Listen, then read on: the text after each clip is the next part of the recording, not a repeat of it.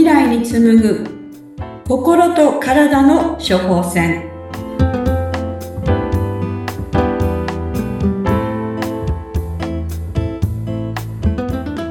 こんにちは。メンタルクリニック医師の花輪美幸です。こんにちは。インタビュアーをさせていただきます山内直子と申します。え今日からですね、えー、みゆき先生と一緒にこの番組始めさせていただきます。どうぞよろしくお願いいたします。よろしくお願いいたします。みゆき先生、ではですね、あの、早速なんですけれども、今日、あの、この放送をお聞きの皆さんに、えー、みゆき先生のことをですね、あの、よく分かっていただいた方がいいかなと思いますので、えー、少し、あの、お話ね、あの、プロフィールがてら、ちょっと、えー、みゆき先生の、えー、経歴というのをご紹介したいんですけれども、えー、現在ですね、みゆき先生はメンタルクリニックの道に進んでいらっしゃるということなんですけれども、あのー、このいろんな、あの、病院のね、医師の資格というのが、えー、分野がある中で、なぜこの道を進まれたのかなっていうところをお話ししていただけますか？お願いいたします。はい。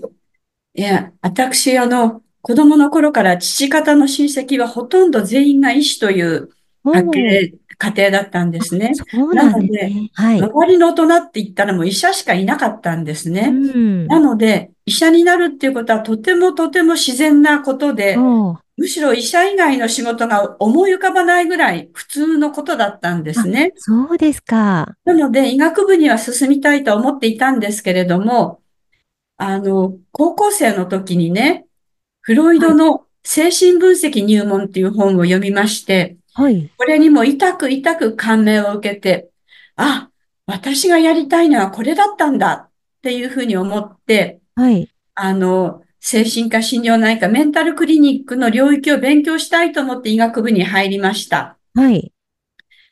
で、医学部を卒業した後っていうのは、医師はすべてのあの勉強をしてから、あの自分の専門分野に進んでいくんですね。はいはい。あの、大学の入局する医局によっていろいろカラーが違うんですけれども、はい。あの、私が入った、あの、大学の医局、当時、愛知医科大学の精神科の医局というところに入局したんですけれども、はい。そこは精神分析はやってなかったんですね。うん。で、あの、当時の日本では精神分析が、あの、実践できる医学部の医局っていうと日本に3つあったんですけれども、はい、大変残念なことに今はゼロなんです。あ、そう1箇所もなくなってしまいましたが、はい、当時は3つありました。でも、あの、その辺のリサーチが私も甘かったのか、その3つのいずれかに行く、しあの、行くことはなかったんですね。はい。で、しばらく愛知医科大学の、あの、医局で働いていたし、いて、あの、とても恵まれた環境で人間関係も良かったし、お給料も十分だったし、何一つ不満はなかったんですけれども、はい。あの、どうしてもやっぱり精神分析をやりたいな、勉強したいなっていう思いが、あの、日増しに強くなっていって、うん。それで、あの、精神分析勉強するにはね、やっぱり医局を辞めるしかなかったんですね。そうなんですね。うんあの、医局の中に所属しながら、そことは全く違う流派の勉強をするということが当時は難しくて、はい。で見ればね、あの、裏千家の茶道をやりながら表千家に弟子入りするみたいなことが、やっぱりなかなか難しい。その茶道の世界のことわかりませんけど、うん、あの、難しかったので仕方なく医局を辞めて、はい。リス会議をして、そしてね、当時日本でも最高峰のあの、精神分析とあの、言われていた小野圭吾先生のところに弟子入りしました。おー、そうだったんですね。小野圭吾先生がね、また、はい、あの、本当にあの、こう、やる気のある若手は、出身大学とか、その一切関わらずに、こだわらずに、あの、指導してくださってたんですね。で、その小野先生のところで、もう初めてね、に、あの、弟子入りした時はね、そうだ、もう、この井先生のもとで30年は勉強しようと、勉強させてもらおうと思って、あの、弟子入りしたんですが、残念なことにね、おこのぎ先生、あの、途中で亡くなってしまったので、実際に指示することができたのは16年間でした。はい、あ、そうだったんですね。な、ちょっとそれはね、本当に、あの、予想の半分ぐらいしかご指導いただけなかったのは、本当に今でも残念なんですけれども、はい。それでももう、あの、本当に親身にご指導、まるで娘のように親身にご指導いただいて、はい。よく国際学会も、あの、ご一緒させていただいたんですが、国際学会に行くとね、いろんな外国の、もうすごいもう、超すごい歴史上の人物のような方々、みんなに合わせていただいて、で、小此木先生の実の娘ではないかというふうに言われるぐらい、勘違いされるぐらいに、あの、よくしていただきました。はい。で、あの、精神分析の道に進んでいったんですけれども、あの、これがですね、人生、本当に不思議なんですが、うん、お好み先生が亡くなった後にね、まあ、癌治療がとても苦しくて、本当にお辛い治療をして最後亡くなられていくんですけど、うん、亡くなった後にね、どうしてあれだけの人があんなに苦しまなければいけなかったんだろうっていう思いが、ずっとずっと胸の中にあって。はい。でね、副作用のない癌治療っていうのを勉強したいって思うようになったんですね。うん、はい。で、副作用のない癌治療っていうのはないものかと探していたら、実はあったんですね、これが。はい。そんなものこの世にないだろうと思って探し始めたら実は見つかって、これが今私がやっているオーソモレキュラー医学っていう、あの、栄養療法って言われるものなんですけどもね。はい。これにまた出会ったんですね。うん。で、えっと、そのオーソモレキュラー療法っていうのを実際に治療に導入するようになったのが2012年ぐらいからなんですけれども、はい、今は精神分析的なアプローチとオーソモレキュラー的なアプローチ、この二つを使った治療を行っています。で、この二つのことを治療に導入している、あの、医師、ドクターっていうのは世界的に見ても極めて数が少ないんだそうです。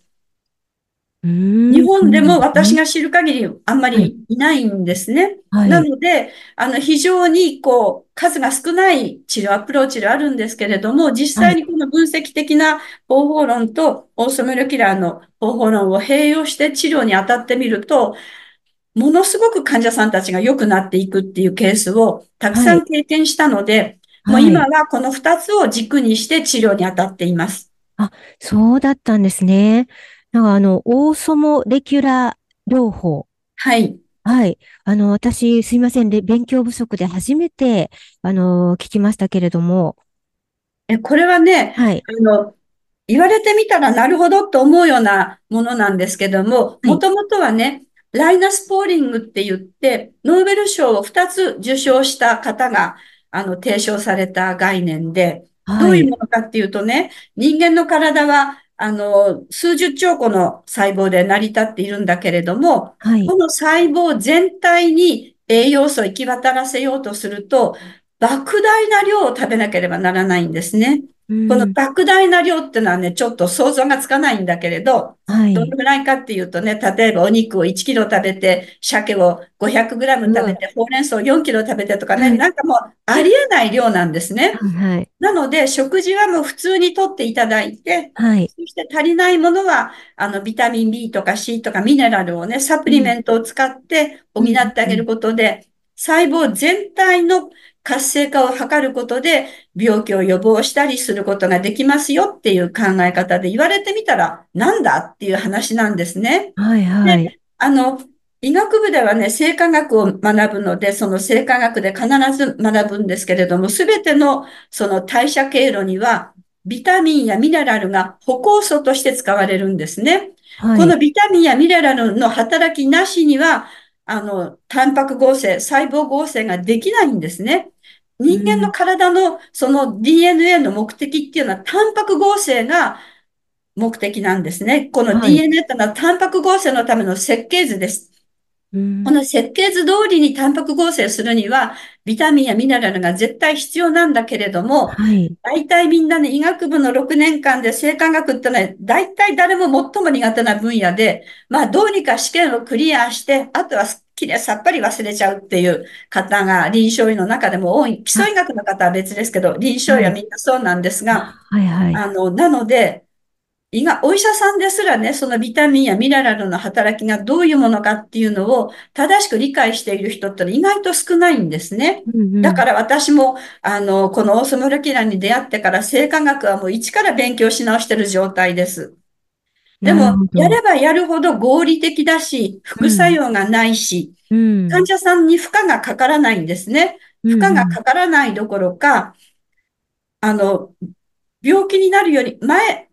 病気になる前よりももっとさらにいい状態に持っていってる人もいるので、うん、この治療の可能性は本当に大きいなっていうふうに思ってお、患者さんたちに説明しています。あそうなんですね。なんかとっても深い分野だなって今聞いていて思いました。そうです。とっても難しいです。うんうん。うん。なんかね、あの、はいオーソモレキュラーっていうとね、あの、なんだ、ビタミンやサプリメンあの、ミネラルをサプリメントを使って飲むだけの治療でしょうぐらいに勘違いされてしまうこともあるんですけれど、実はとっても奥が深くて、もう精神分析と同じぐらい奥が深くて、はい。もう勉強しても勉強しても未だに私はまだまだ自分は初心者だなと思ってます。えー、そうだったんですね。では、あの、ね、あの、今回、この番組、未来に紡ぐ心と体の処方箋という、あの、タイトルがついてますけれども、うんこれをね、あの、今後、えー少しずつみゆき先生に、このオーソモリキュラー、えー栄養法とか、そのあたりのことも詳しくお話ししていただけるというふうに、えーそのはい番組に、えーなっていくんでしょうか？はい。そうなんですよ。このね、人生ね、過去を変えることはできませんね。でもね、未来を変えることはできるんですよ。はい、はい。でもね、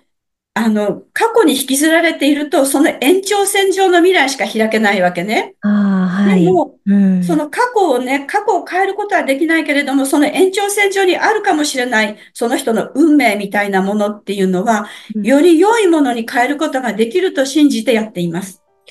なるほど。わあ、すごいなんかあの、とっても楽しみで、はい。あの、次回ね、またあの、